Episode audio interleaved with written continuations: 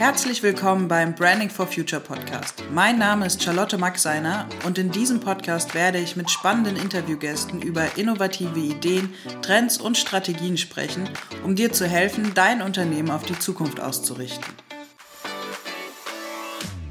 Hier ist der Branding for Future Podcast, dein Podcast für frische Ideen, Impulse und zukunftsfähige Unternehmen. In der heutigen Podcast-Folge ist meine Kollegin Karina Wanninger zu Gast.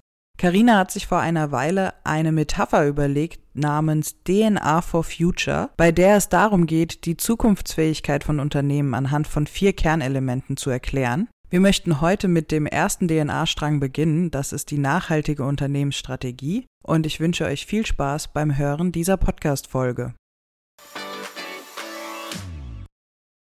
Liebe Karina, schön, dass du da bist, dass wir heute unsere erste gemeinsame Podcast-Folge aufnehmen. Ich freue mich sehr, mehr darüber zu erfahren, was du uns ähm, gleich alles berichten willst. Das Thema heute ist ja nachhaltige Unternehmensstrategie und ich freue mich, dass du da bist. Ja, ich freue mich auch total, Charlotte. Ähm, vor allem finde ich es total spannend, dass wir jetzt einen Podcast aufnehmen. Also ich freue mich auch schon total. Ja, es sind die ersten Folgen und ähm, ich glaube, das wird Ganz gut. Definitiv. Bin gespannt. Bevor wir jetzt inhaltlich einsteigen, ähm, magst du unseren Zuhörern mal ein bisschen vorher noch mal erzählen, ähm, wer du als Privatperson bist, was machst du gerne, wie verbringst du deine Freizeit, was treibt dich an? Ja, sehr gerne. Äh, du hast mich ja schon bereits vorgestellt. Mein Name ist Karina Wanninger. Ich bin 38 Jahre alt und ähm, bin vor kurzem nach zehn Jahren München ähm, wieder mit Kindern und Mann äh, aufs Land in meine Heimat gezogen. Und ähm, ja, Remote Work ähm, lebe ich hier jetzt gerade tatsächlich. Ja. Ja, zu mir als Person, ähm, ich würde sagen, über mich ich bin ein sehr neugieriger Mensch. Also ich ähm, bin total offen ähm, Neuem gegenüber. Ich möchte gern neue Dinge ausprobieren, ähm, ob ja, von einem neuen Rezept bis hin auch was Arbeit angeht. Ja, rede total gerne über ähm, andere Sichtweisen, andere Perspektiven. Ähm, wir beide machen das ja auch immer mal wieder äh, während der Arbeitszeit. Ja, definitiv. Ja, bei der Eltern, das finde ich ganz spannend, die sagen dann immer, ich diskutiere eher. das ist Ansichtssache. Ähm, aber ich bin definitiv, würde ich sagen, kein Schwarz-Weiß-Denker, sondern ähm, sehe die Welt eher bunt. Unterschreibe ich sofort, definitiv. Aber ich mag das auch gerne, wenn wir immer mal wieder philosophieren. Da kommt nämlich immer schöner Input auch für unseren beruflichen ja. Alltag raus. Hm. Ähm, wir sind ja beide bei Convarox und auch beide zuständig für Branding mhm. for Future. Was genau ist denn deine Aufgabe im Moment bei Convarox und was ist dein Ziel? Ja, allgemein geht es ja eher um die Zukunftsfähigkeit von Unternehmen und ich bin ähm, speziell im Bereich Nachhaltigkeit tätig. Also ich helfe Unternehmern und Unternehmerinnen eben ähm, die Nachhaltigkeit auch in ihre äh, Geschäftsstrategien mit zu übernehmen, ähm, dass sie damit dann auch ja, zukunftsfähige Unternehmensmarken aufbauen können. Und vor allem, was mir immer ganz wichtig ist bei der Nachhaltigkeit, dass sie damit auch ähm, Erfolge feiern, also langfristig Erfolge feiern. Ja, Du hast jetzt eben schon perfekt übergeleitet zu unserem heutigen Thema. Ähm, wir beschäftigen uns ja immer mit der Zukunftsfähigkeit von Unternehmen. Was denkst du ist wichtig, um sich als Unternehmer oder auch als ganzes Unternehmen zukunftsfähig aufzustellen? Ja, so ganz pauschal kann man es natürlich nicht sagen, ähm, weil jedes Unternehmen ist ja unterschiedlich. Ähm, es hat seine ganz eigenen Herausforderungen, ähm, aber auch ganz eigene Potenziale, die in dem Unternehmen stecken.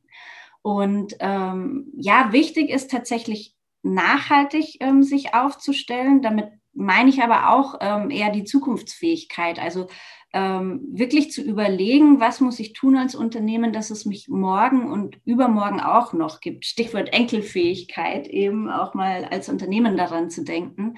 Und ich glaube, ganz wichtig ist es für Unternehmen, ähm, dass sie Wandel und Veränderungen akzeptieren. Also Wandel ähm, findet ja sowieso statt und das Unternehmen eher überlegen, ähm, wie sehe ich nicht nur Herausforderungen, sondern wie sehe ich auch die Chancen im Wandel und wie kann ich die wahrnehmen.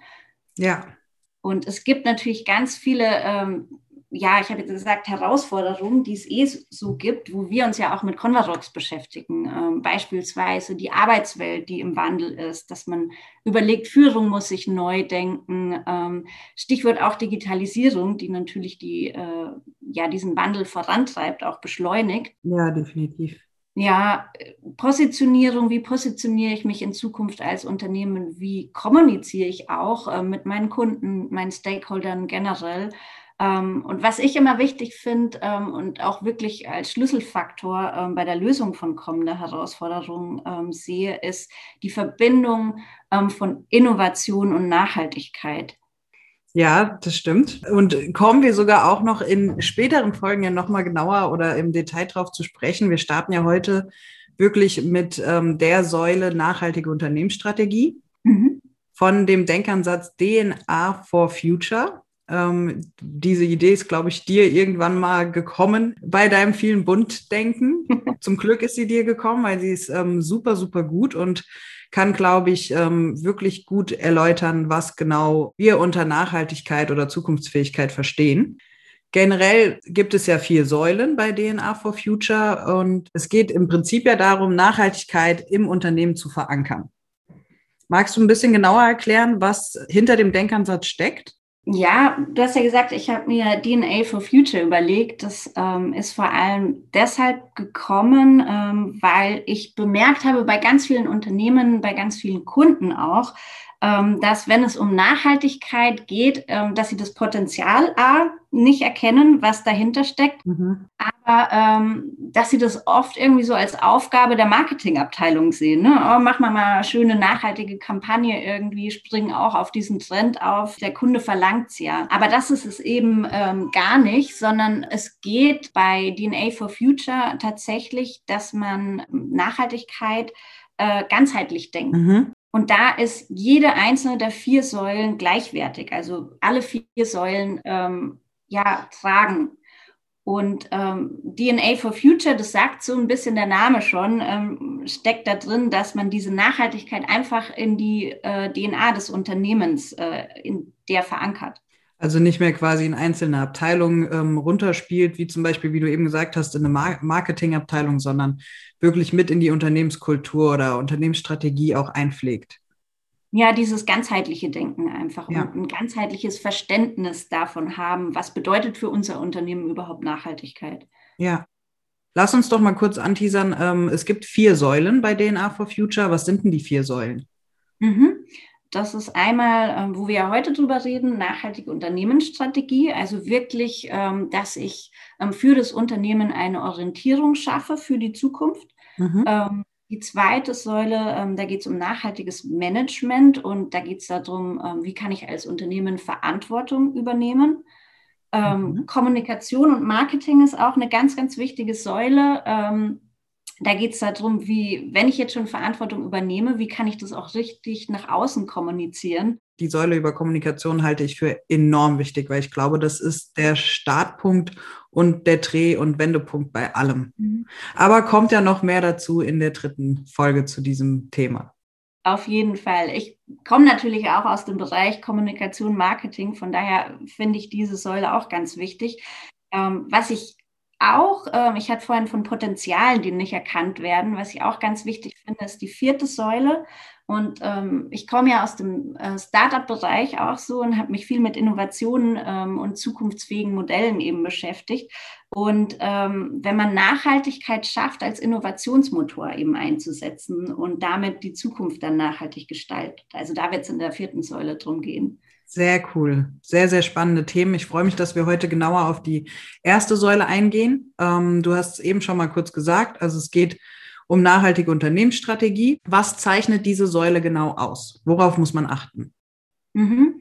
Ähm, hatte ich vorhin auch schon so ein bisschen gesagt, also wirklich erstmal, dass ein Verständnis dafür im ganzen Unternehmen ähm, da ist. Also dass das Thema Nachhaltigkeit nicht nur einzelne Abteilungen ähm, betrifft. Wir haben gesagt, Nachhaltigkeit wird gerne in die Marketingabteilung geschoben, aber auch äh, Stichwort Circular Economy äh, bemerke ich das. Das schiebt man dann einfach mal nur in die Abteilung Forschung und Entwicklung und sagt dann, hey, ähm, könnt ihr nicht Produkt XY einfach mal ähm, kreislauffähig gestalten, äh, dass es recycelbar ist. Das ist natürlich nicht unter Nachhaltigkeit äh, gemeint. Und ja, ich bin fest davon überzeugt, dass Unternehmen zukünftig erfolgreich sind, wenn sie eben Nachhaltigkeit, wenn sie schaffen, das systematisch eben in ihr Kerngeschäft zu integrieren, in die Unternehmensstrategie und aber auch ja ins Management einbinden. Nur also, dass alle zusammenspielen, wie gesagt, dieses gleiche Verständnis eben davon auch haben. Mhm. Ähm, aber prinzipiell muss man ja mal sagen, dass die Arbeitswelt super komplex ist heutzutage und es ja auch verschiedene Komponenten gibt, die aus dieser Arbeitswelt mit in die Nachhaltigkeit mit reinspielen. Ne? Also ich glaube, dieser Übergang, wirklich ähm, das in die DNA eines Unternehmens mit aufzunehmen, ist natürlich leichter gesagt wie getan, sagen wir es mal so. Es gibt dazu ja auch die VUCA-Metapher. die du auch ähm, schon mir öfters erklärt hast. Ich würde mich freuen, wenn du unsere Zuhörer mitnimmst und dazu auch was erzählst. Ja, du merkst, ich muss so ein bisschen schmunzeln, weil äh, gerade bei Freunden und Kollegen kriege ich immer so einen Augenroller, oh, du mit deinen Trendwörtern. Aber ich finde das VUCA-Wort eigentlich, ähm, das, das passt total. Man muss es natürlich erklären und das ist auch selbstverständlich. Ich habe ja vorhin ähm, von Herausforderungen gesprochen ähm, aber die Welt, in der wir gerade leben, die ist ja eine Herausforderung für sich, würde ich sagen. Und äh, dieser Begriff VUCA, ähm, ja, war eigentlich noch nie so deutlich wie heute. Ähm, VUCA, ähm, schnell erklärt, setzt sich eigentlich aus vier englischen Wörtern zusammen. Ich nenne mal ähm, die deutschen. Ähm, Flüchtigkeit, Unsicherheit, Komplexität und Mehrdeutigkeit vor allem. Und die Welt, wie ich gesagt habe, in der wir gerade leben, die ähm, wird, man merkt es immer instabiler, immer ähm, unvorhersehbarer und ähm, wir können sie immer schwerer verstehen. Und ich denke, gerade während der Corona-Krise ähm, haben wir alle gemerkt, ähm, dass so fünf Jahrespläne von heute auf morgen ihre Gültigkeit verlieren. Ja. Dieser Plan, man musste vollkommen von Neuem anfangen. Und dann ist es natürlich auch nicht leicht, ähm, die Welt besteht einfach nicht aus Schwarz und Weiß. Es ist das halt noch schwieriger zu verstehen. Ich kann sie nicht einteilen in Gut und Böse, in Nachhaltigkeit oder äh, nicht nachhaltig äh, das Unternehmen. So einfach ist es leider nicht. Deswegen, ähm, ja, ich nenne da immer ganz gern das Beispiel ähm, CTEX-Stoffe. Mhm. Kennt, glaube ich, jeder. Ist eigentlich, ich finde es eine tolle Sache. Es wird irgendwie Müll aus dem Ozean gefischt und dadurch ein Produkt ähm, entwickelt. Ähm, das ist die, würde ich mal sagen, gute Seite. Es gibt aber auch eine Kehrseite. Ähm, es gibt jetzt auch schon Studien, die belegt haben, dass ähm, beispielsweise, ich glaube, es waren Fußballtrikots, dass sie, wenn man sie wäscht, eine viel höhere Mikroplastikbelastung ähm, produzieren als ähm, Trikots, die aus normalem Polyester hergestellt sind. Ja. Man muss für sich selbst einen individuellen Weg finden, mit dem man zufrieden ist und der wahrscheinlich auch einfach langfristig funktioniert.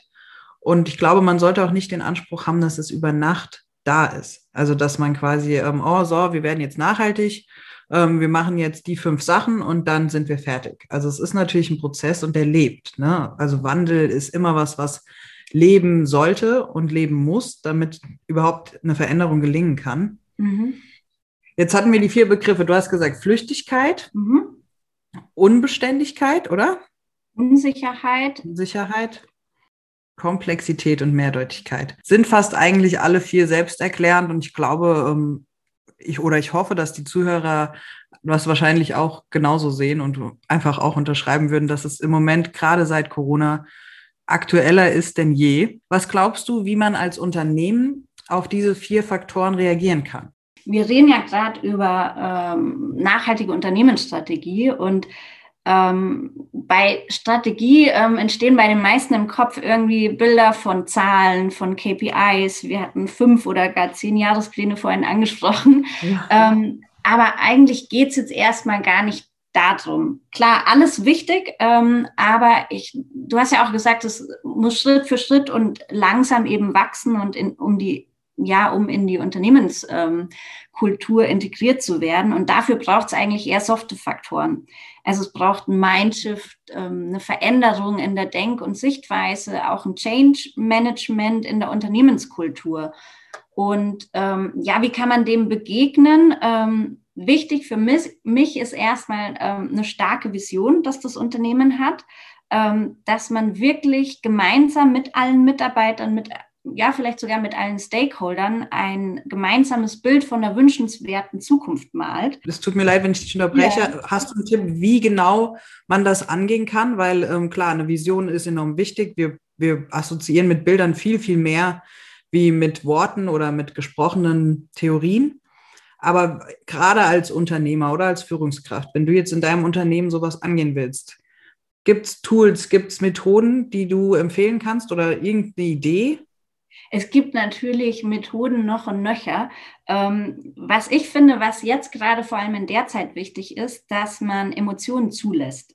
Mhm. Eine Vision ist natürlich wichtig, ähm, dass sie Zugang zu allen Menschen, Mitarbeitern vor allem hat, dass jeder sich irgendwie dazugehörig fühlt ähm, und dass es nicht so abstrakt ist. Ne? An der Zahl, die kann sich nicht jeder Mitarbeiter irgendwie vorstellen. Also es muss wirklich ähm, über Emotionen erreicht man Menschen und ähm, dann hat man eine starke Vision und dann in Zeiten von so einer Unsicherheit, die heute herrscht, kann so eine Vision als Kompass dienen und zur Orientierung. Also und vor allem stiftet sie ja auch Sinn ähm, und wirkt auch motivierend, weil ich weiß dann wirklich wieder, ähm, wofür gehe ich zur Arbeit. Sie stiftet Sinn.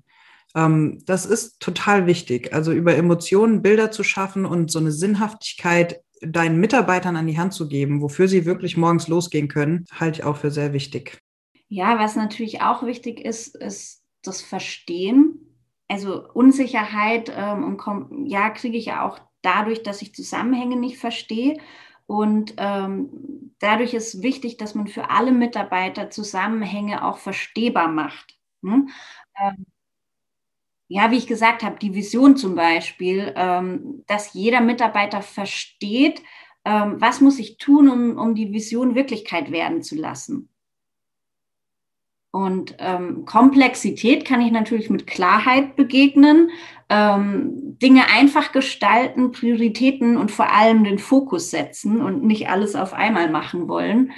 Und ähm, was, glaube ich, auch ganz wichtig ist, ähm, gerade bei dieser Mehrdeutigkeit, wenn ich ähm, anpassungsfähig als Unternehmen bleibe, wenn ich ähm, beweglich bin und vor allem ähm, ja resilient auch bin. Und so kommt man einfach besser durch solche Krisen wie heute. Auf jeden Fall.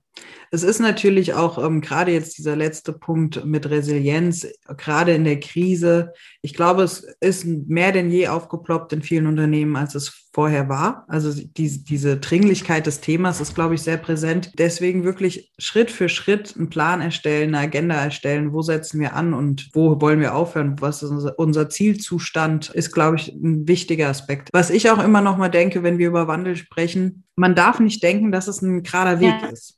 Und ich glaube, das ist so ein bisschen ähm, die Hoffnung oder, oder so ein, so ein Irrglauben da draußen, weil das ist es nicht. Also es gibt Kurven da drin, es gibt Berge, es gibt auch zum Glück mal wieder Täler, wo es leichter fällt, aber ähm, da auch eine Fehlerkultur zuzulassen, das ist, glaube ich, ganz wichtig. Ja, definitiv, auf jeden Fall. Und vor allem ähm, der Weg endet ja nicht. Wir wollen immer irgendwie so am Ziel ankommen und dann ist gut und dann soll dieser Zielzustand möglichst lange anhalten. Und ich glaube, gerade jetzt sind viele Unternehmen waren am Zielzustand und haben einfach die Scheuklappen aufgehabt ähm, und diese Veränderung nicht, nicht zugelassen. Und ja, das, das wird jetzt einfach wichtiger denn je. Ja, das glaube ich auch. Also wenn ihr euch nur eins merkt von heute, die Welt ist VUCA. Vielleicht habt ihr dadurch immer irgendwie im Hinterkopf dann einen Zusammenhang zu dieser Folge. Dann kommen wir zur Abschlussfrage der heutigen Folge. Was ist deiner Meinung nach der erste Schritt, den Unternehmen machen können, um einer stabilen Zukunftsfähigkeit näher zu kommen? Ja, ich habe ja vorhin schon so ein bisschen gespoilert, glaube ich. Der erste Schritt tatsächlich akzeptieren, ähm, dass Wandel einfach ein Prinzip ist, würde ich sagen. Also, dass einfach das Gesetz ist, dass nichts bleibt, so wie es ist. Mhm. Und dass wir es einfach als Unternehmen schaffen, ähm, nicht nur die Herausforderungen da drin zu sehen, sondern eben auch die Chancen, die es gibt. Und die gibt es definitiv für jedes Unternehmen. Man muss sie nur erkennen ähm, und wahrnehmen. Und was ich auch ganz wichtig finde, das gehört aber dazu, ähm, das zu akzeptieren, ist, dass Unternehmen eben niemals aufhören zu lernen und sich weiterzuentwickeln. Ne? Du hast vorhin die Fehlerkultur mhm. ähm, angesprochen, dass man auch immer mal wieder hinterfragt, ähm, ist es dann jetzt überhaupt richtig der Weg, ähm, den ich mache irgendwie? Auch so ähm, wird man resilienter. Und vor allem, ähm, und das, das ja, ist ja auch so ein bisschen dein Plädoyer, ähm, das Menschliche zurück in die Unternehmenskultur bringen. Ne? Ich denke, dann äh, sind Unternehmen auch zukunftsfähig.